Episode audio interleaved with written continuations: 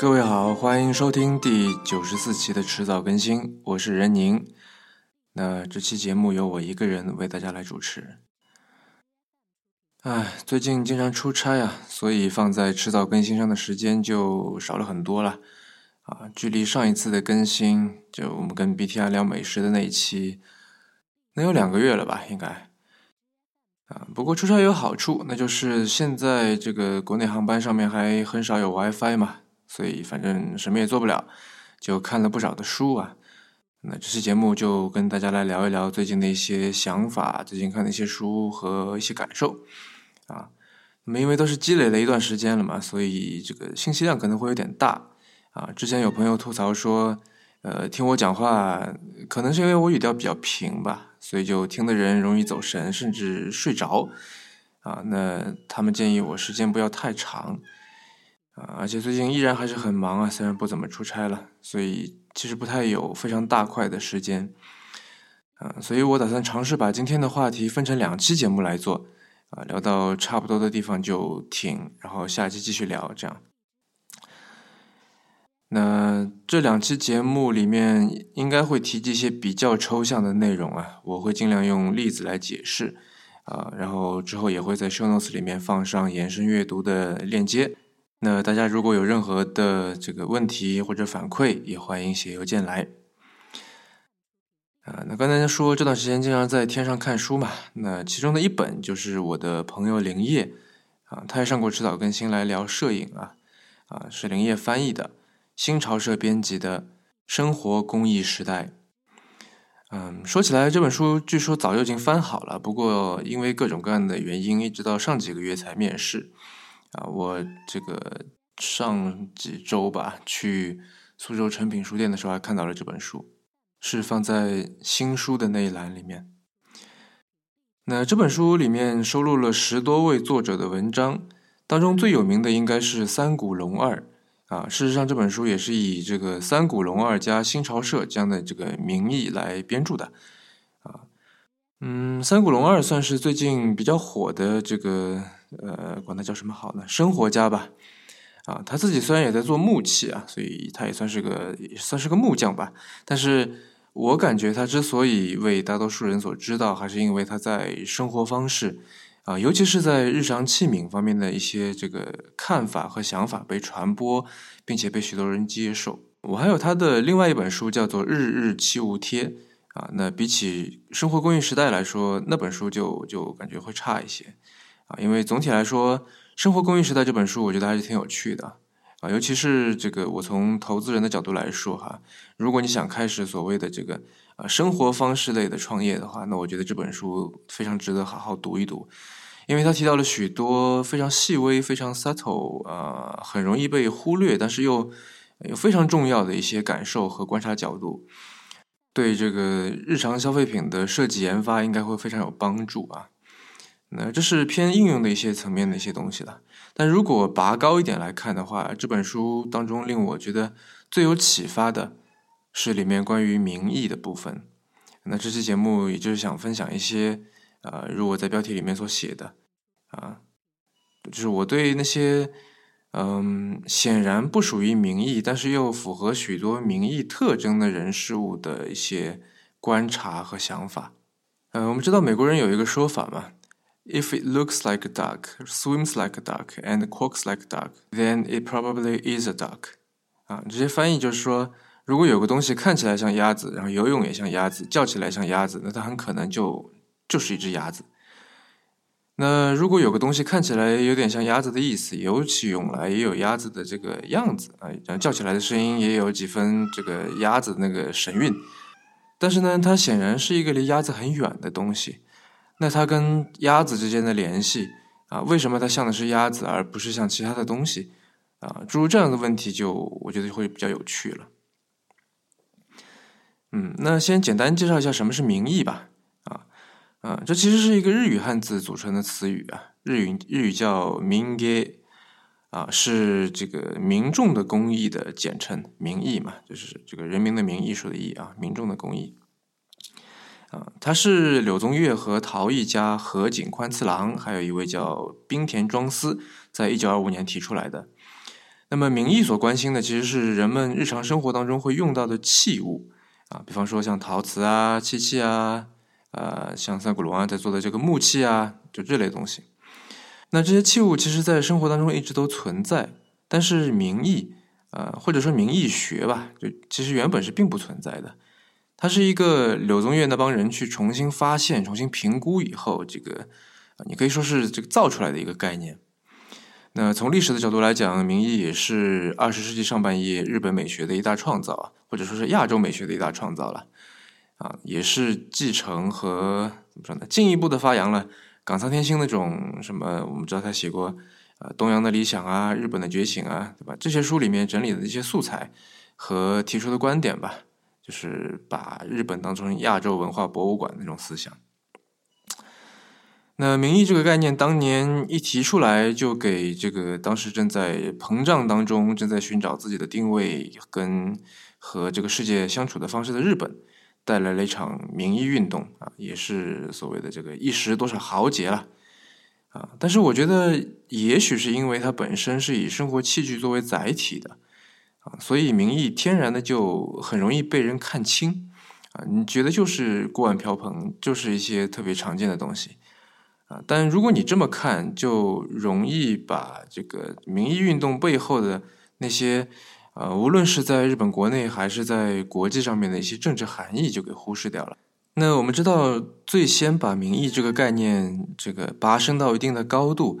呃，或者说认识到民意在当代的重要性的人，呃，首推柳宗悦了，啊，以及后来他的儿子这个柳宗理啊，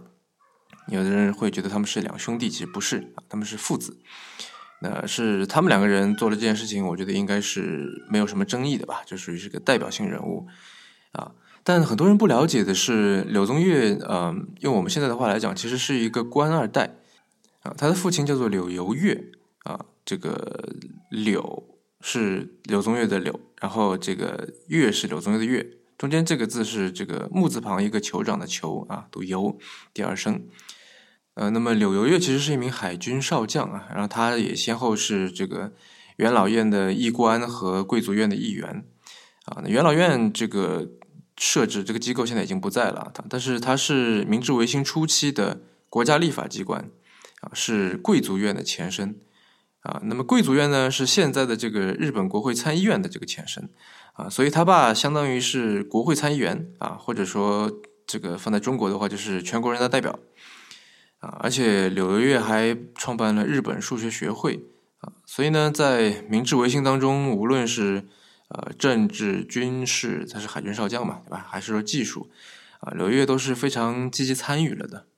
呃，那我当然不是想说龙生龙，凤生凤那一套了，但是啊，知道了柳宗悦有这样的这个高层背景之后啊，无论是研究政府的力量在推动民意运动当中的这个扮演的角色。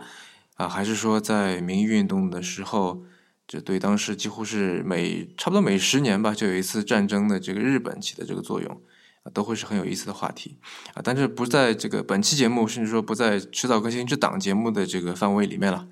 啊，我们说回这个这本书啊，《生活供应时代》，啊，它里面有一篇是这个人类学家石仓敏明写的，他这么说，所谓的民意。显然是一场充满活力的思想运动。过去的美术工艺陷于华美的技巧主义之中，当与普通民众的生活相距太远的表现领域被封闭的时候，跨领域的创作者就聚集在民意这个旗帜之下，融合无名的传统和崭新的构思，创作出众多新鲜的作品。他们并非让工艺从属于那个时代的美术经济的标准，而是让它既有扎根于生活实用性之上的朴素功能美学，又有造物的传统技术，成为一种同时适用于都市生活与乡村生活的扎根生活之工艺，并且希望能够建立一个新的标准。那另外还有一篇，作者是哲学家安田崇啊，那他从社会效应的角度来观察啊，写了这么一段话，他说：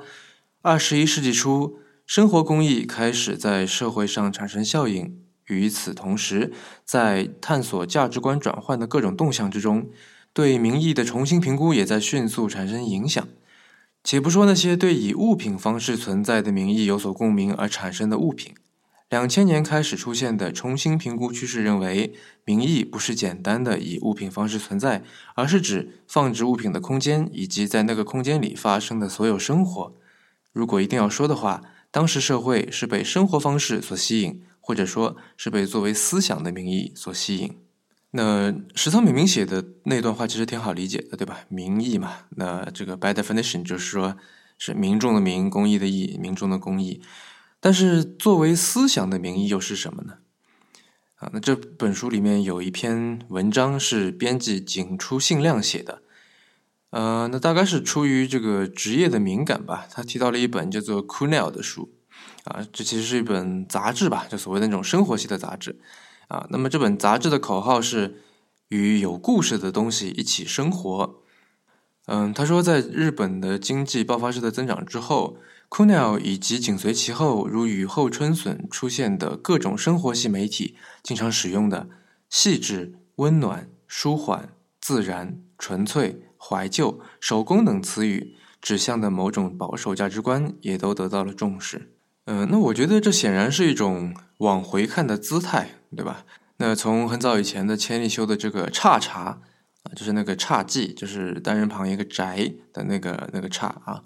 茶就是茶叶的茶，嗯，到冈仓天心写给西洋人看的《茶之书》，到柳宗悦的民意运动里面的那个习左卫门井户茶碗，啊，再到后来的什么百周正子啊、青山二郎啊那帮人的文章，就我们可以看到，这个一路下来，历史其实是存在着一种一脉相传的东西，有点像是所谓的文脉那样的东西。嗯，那这个东西用井出信亮的话来说，就是从日用物品。啊，就是那种实用之物当中去发现美的眼睛，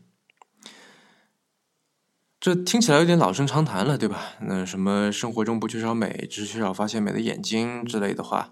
对吧？哎，好像是罗素说的，是吧？我记不太清了哈。我只记得我小学教室的走廊上面这句话是当成这个名人名言贴在那里的。嗯，我小时候当然不太明白这句话究竟在说什么，但是现在看到它，就让我想到在这个第十六期吧，第十六期的这个迟早更新里面讲到英国的那个 The Boring Conference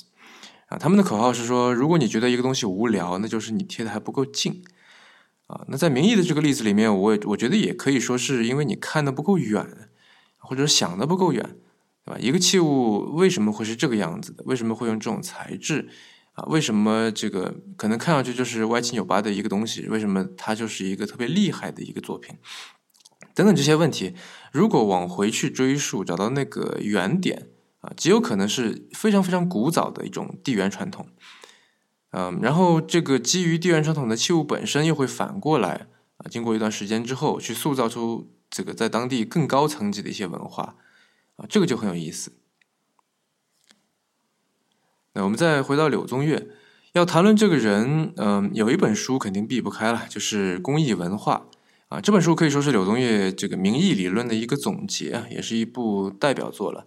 呃，我知道的是，广西师大在广西大出版社在前几年出过中文版，大家可以买来看看。一共好像这柳宗悦的书一共出过三四本吧。啊，然后有一年去东京开会的时候，有两天空闲，然后我在这个东京的青城白河那个区在瞎逛，啊，然后在一家旧书店里面，我买到了一本昭和十七年，啊，也就是公元一九四二年文艺春秋出版社出的这个柳宗悦的《公益文化》这本书，啊，这这个封面是精装烫金，还有个书盒啊，很精美。那就算是现在过了将近八十年了。纸张已经都已经泛黄了，但还很漂亮。然后书里面有一个细节让我觉得很有意思，就是在这个章节和章节之间啊，它会有一页是没有文字的，只有一个类似版画又像是印章一样的图案在上面。啊，这个每章之间都不一样了，但是都是那些什么剪刀啊、榔头啊、锯子啊、尺子之类的这个呃名义相关的这些生产工具了。啊，那如果我们可以把这个名义作品当成是说是庶民生活离不开的这个生活工具的话，那么这些图案里面的工具其实就是生产工具的工具，对吧？我觉得这是一个很有意思的隐喻，因为名义文化是一种塑造文化的文化。我们知道香港那个湘江四大才子之一的这个黄沾，后来回到他的母校香港大学去读了一个博士学位嘛。他的博士论文就是关于粤语流行乐的，那他这在这方面当然比较熟悉了。然后他在里面引用了英国知识分子 Raymond Williams 的一句话啊，他把它翻译成叫做“文化只是浑闲事”，啊，这个浑浊的浑，这个悠闲的闲，浑闲事，也就是说是这个日常琐事了。那他也就是说，这个所谓的文化啊，只不过就是日常生活里面的那些这个鸡毛蒜皮的很小的那些事情的一个集合。那。那在日常生活当中无所不在的名义，理所当然的，也就是在一个怎么说呢？前环前全球化时代里面，塑造本地文化的一种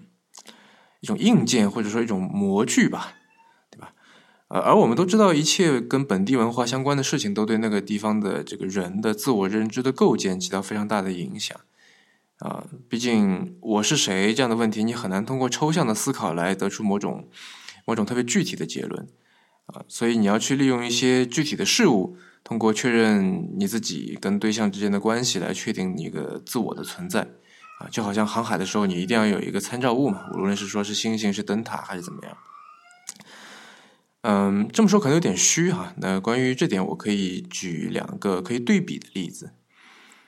嗯，熟悉我的朋友都知道，我们基金有一个叫做 Once Idea 的一个媒体实验室。那今年年初，媒体实验室的团队分成两波去团建了啊，一波去了泰国曼谷，另外一波就去了日本的冲绳。那两个地方，两个团队我都跟着去了。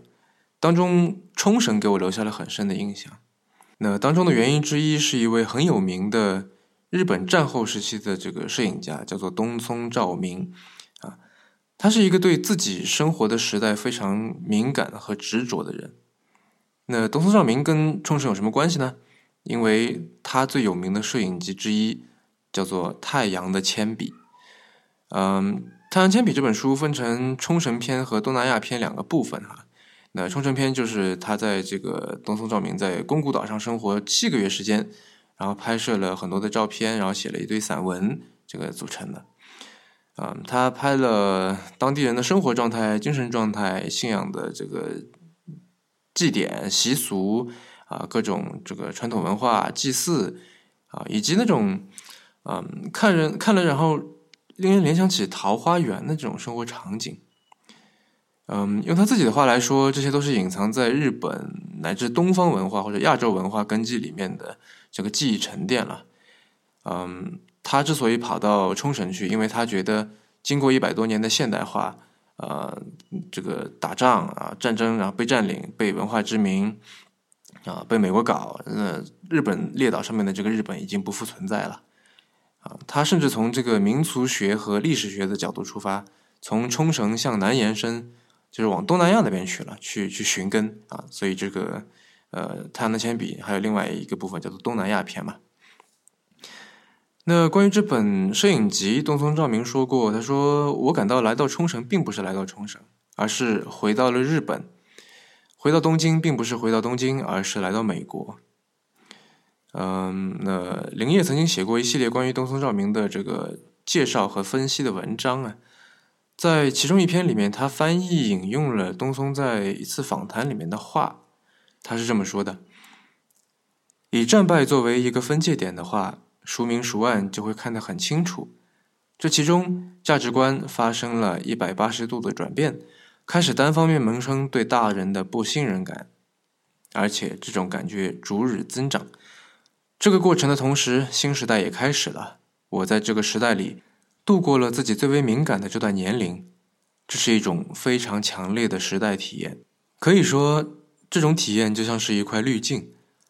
通过这个滤镜，能够看到我的一生，所以现在我称之为圆光镜。不管做什么，都要在这里反馈一遍。呃，引用结束哈。嗯，那这样的时代体验，我相信，就像我一样，青少年时期跟这个互联网、移动互联网蓬勃发展，对传统企业进行这个剧烈颠覆的时代相重叠的人，呃，也会或多或少的有所感受啊。那么另外一个例子也是摄影家，所以可以对比嘛。那这位摄影家也拍冲绳，他就是石川龙一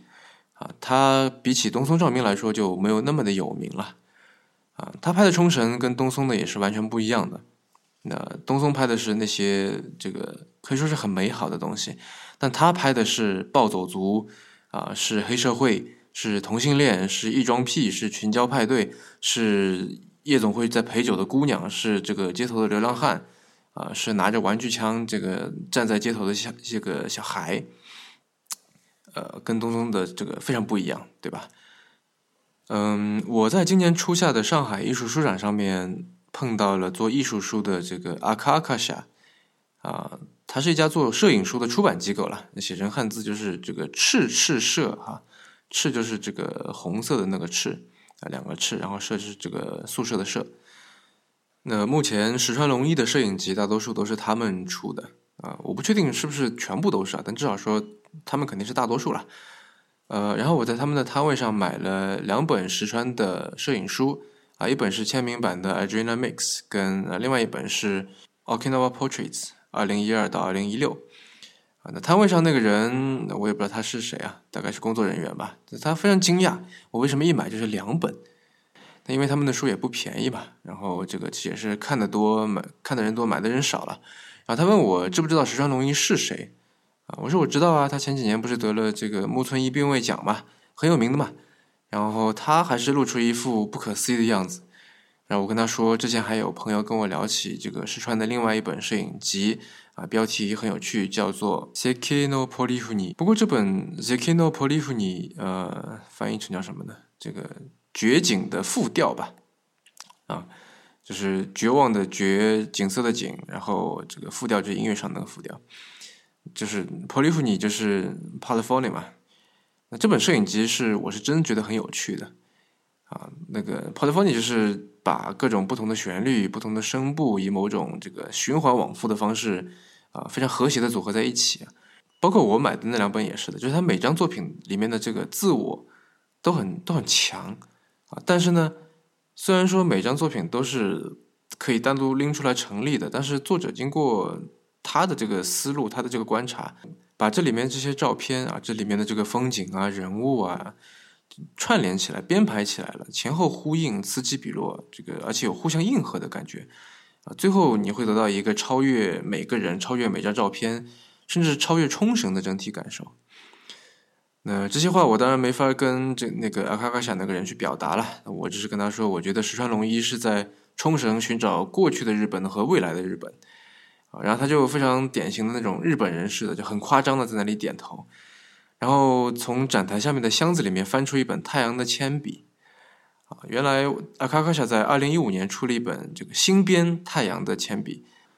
把原版的这个太阳的铅笔一九七五跟这个收录了一部分东松没有发表过的照片的一个集合，啊，太阳的铅笔二零一五把这个一九七五二零一五这两本书并成了一本。啊，然后他就说这本书你要不要？嗯，虽然东松照明和石川龙一都是在拍冲绳，都是在寻找日本，啊，但是他们两个所拍摄的一个是日常生活，一个是所谓的这个奇观啊，或者说这个景观社会那个景观。那很有可能因为石川龙一本身是冲绳人，所以用东松照明的那个滤镜的比喻，嗯，冲绳的日常生活已经在他的这个他的这片滤镜里面已经筛除掉了。啊，但是不管怎么说，他们两个都是，之所以我举他们作为例子嘛，他们都是在利用一些具体的事物、具体的人和具体的事件，啊，通过确认自我跟对象之间的关系，像我刚才说的，来确认自我的存在，对吧？在找日本嘛。啊，那我们知道，摄影作品都是非常非常暧昧的啊，在一张摄影作品里面，我们就能几乎发现出无限的细节，做出非常大量的解读。啊，这个摄影师如何用？照片来叙事，如何为这个照片去构建一个语境啊？然后如何在他的作品里面同时展现出啊日常和历史、个人与集体、政治和经济等等各种维度，对吧？各种这个在文学上面的所谓二元对立的这些东西。那关于这点，我觉得大家可以去读一读 John Burge 的文集，叫做《这个理解一张照片》啊，《约翰伯格论摄影》这本书啊。顺便一提，这个前段时间 BTR 也为这本书做过一个名为“呃如何约翰伯格一张照片”的这个沙龙啊，讲的很有意思。嗯，啊，那他跟我说了一个事儿，就是虽然我们在中文里面把这个人翻译成叫约翰伯格，但他的姓其实应该读成是叫 Burge，John Burge，啊，那不晓得为什么现在大家都开始在叫这个约翰伯格，也不知道是谁开的这个错误的头了，啊，以至于现在让很多人在这个用英文念他的名字的时候，也念成了这个 John Berg 这样，啊，那感觉似乎也是应该改不回来了吧，啊。那回头我会把这个东松照明和石川龙一这两位摄影师的作品链接放到 show notes 里面，大家可以去欣赏一下，看看能不能体会到他们的创作动机。可能你会觉得有点奇怪，为什么从开始到现在一直在聊日本，一直在举各种这个日本的例子啊？啊嗯，我们的有台风投圈的主播黄海曾经写过一篇文章，嗯，他对比了现在的中国跟差不多三四十年前的日本的经济情况。好像他对比了一些数字了，结论是说，中国的现在或者现在的中国社会跟这个一九七五年到一九八五年之间的这个日本啊，其实是非常像的。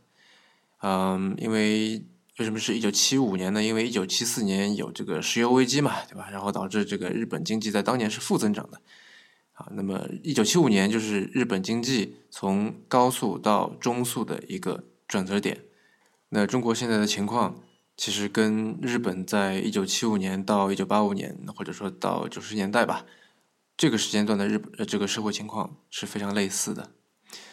啊，那当然黄海做这个对比的这个语境或者目的是为了分析中国的消费升级的市场了。啊，那随着中美贸易战之后，中国对自主科技发展方面的各种资源投入的侧重的增加，哈，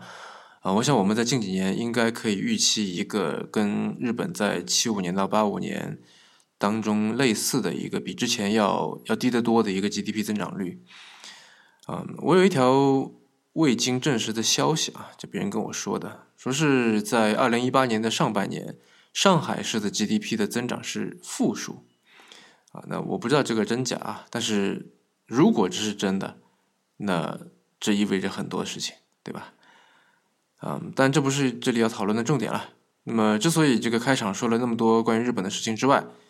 啊，那除了说这个中国和日本在这个经济情况、流行文化或者人口结构上面会越来越像之外，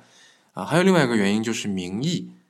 对于这两个社会都非常的重要。嗯，当然欧美也有民意了，不能说没有，他们也在追求手工，追求所谓的这个 craftsmanship。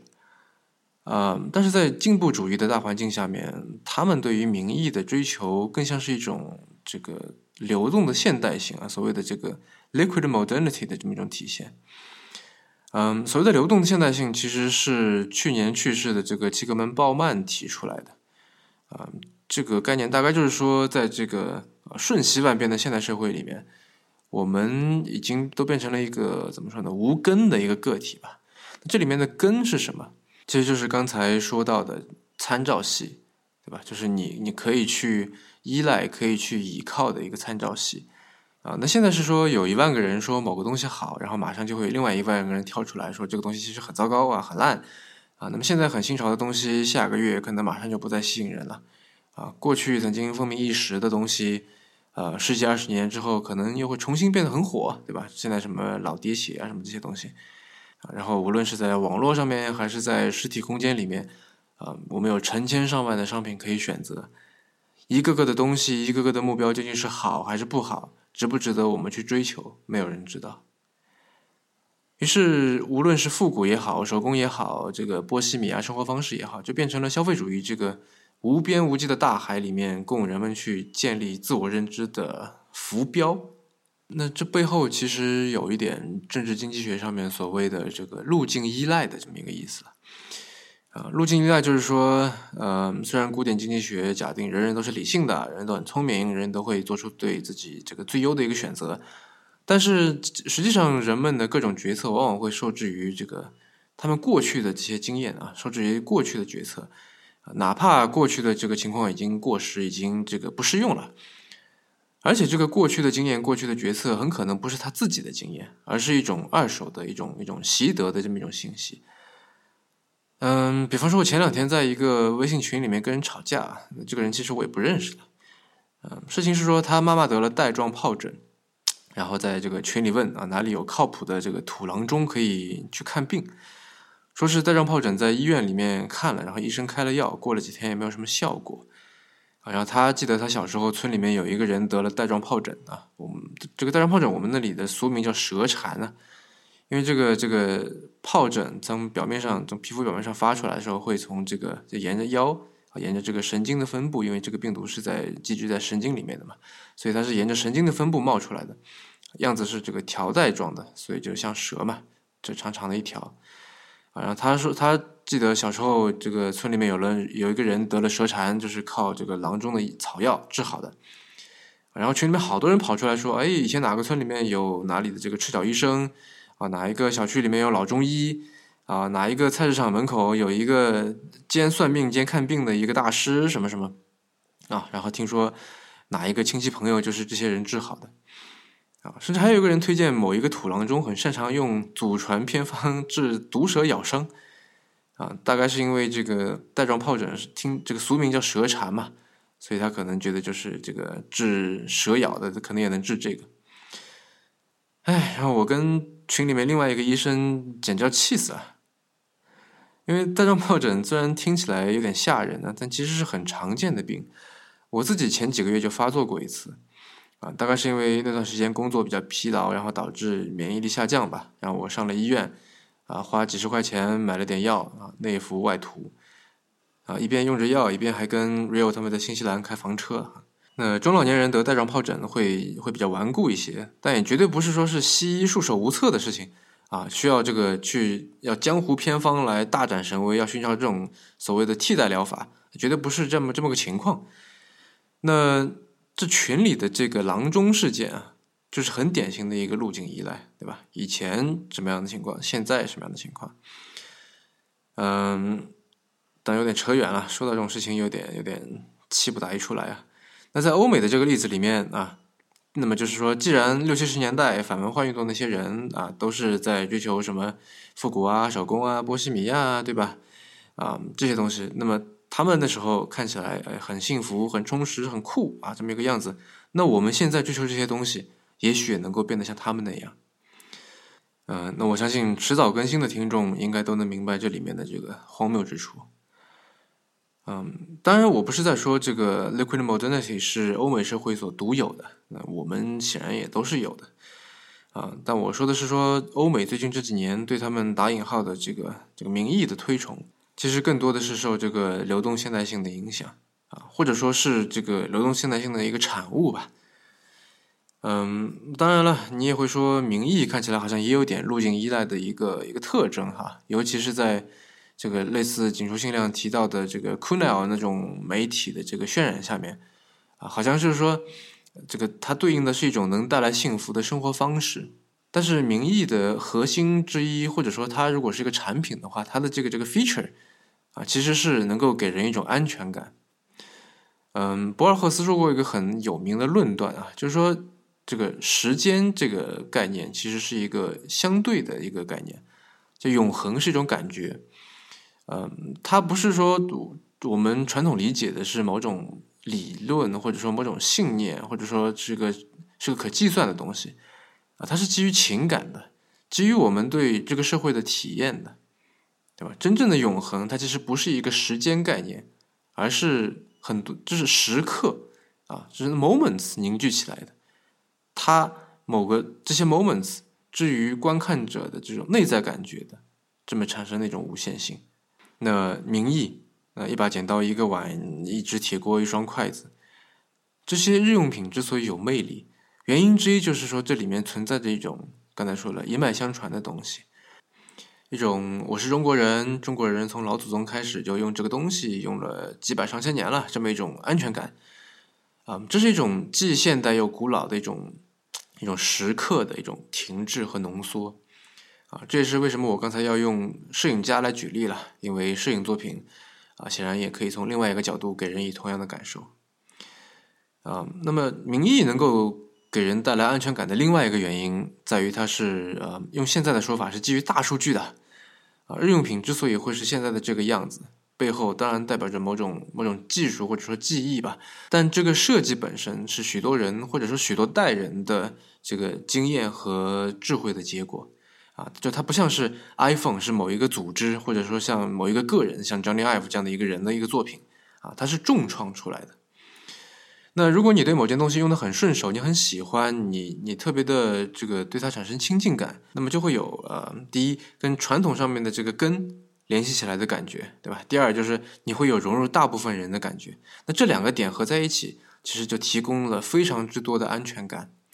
而对于这两种诉求的看重，显然是东亚文化的特点。那这也是为什么我把中国和日本这个拿出来对比讨论的原因。嗯，那终于完成了这个背景知识和逻辑的准备工作。那么接下来我们就可以进入后半部分了。嗯，后半部分我想来拿来当讨论的这个要引子的是前段时间非常流行、非常火爆的这个综艺节目《创造幺零幺》。嗯，前段时间在跟朋友在聊起这个《创造幺零幺》的时候，他们都很惊讶啊，他们都觉得我好像看上去不像是会关注这个东西的人。啊，但是呢，因为我的职业要求嘛，所以这个跟很多同行一样，我必须对社会的动向保持非常的这个高度的敏感吧。嗯，所以比较流行的内容，我一般都会去了解一下。啊，比方说《延禧攻略》，我前两天吃饭的时候也看了大半集啊，但实在是看不下去了。嗯，不过《创造幺零幺》，我觉得比《延禧攻略》要有趣的多了，因为它让我想到民意啊，或者说它有一种民意气质在里面。嗯。它不是第一个选秀节目，它不是第一个以粉丝投票数量为导向的节目，啊，也不是第一个把节目以外的那些生活，就舞台以外那些生活内容，以类似真人秀那样的形式展现出来的这个节目，啊，但是在我看过的不算多的综艺节目里面，《创造幺零幺》是唯一一部把粉丝叫做创始人啊，并且在节目里面不断不断加以强调的这么一个综艺。啊，我随便挑了一集啊，在里面剪了一些，大家可以听听看。欢迎来到创造一零一。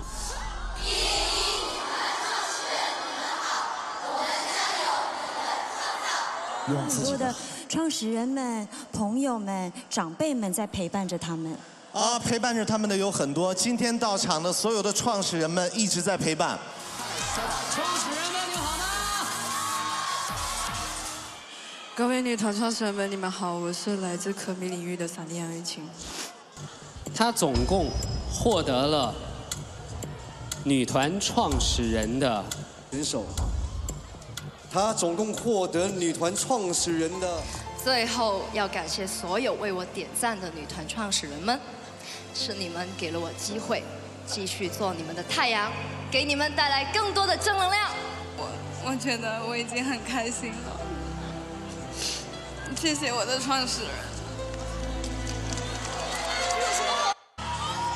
还有呢，就是我最爱最爱的女团创始人们。我还没让你发表感言哦，稍等。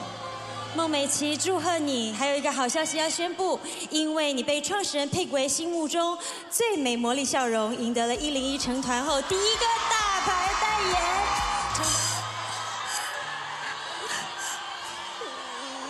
谢谢。谢谢你们，谢谢女团创始人们，谢谢你们三个月以来一直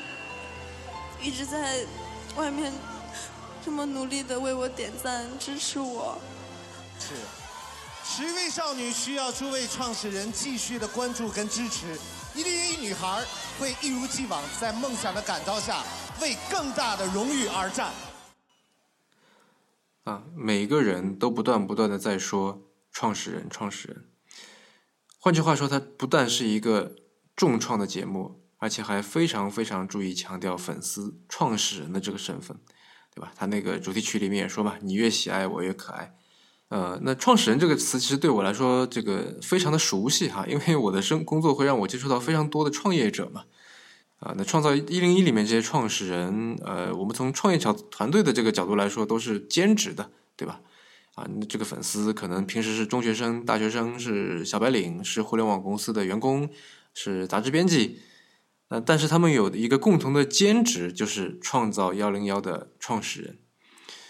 那在我们做 VC 这一行的去考察这个投资标的的公司的时候，如果团队是兼职的，其实是。一盏非常非常亮的一盏红灯啊，几乎约等于说就是不要投了这样。但是如果我们拿名义的标准来看，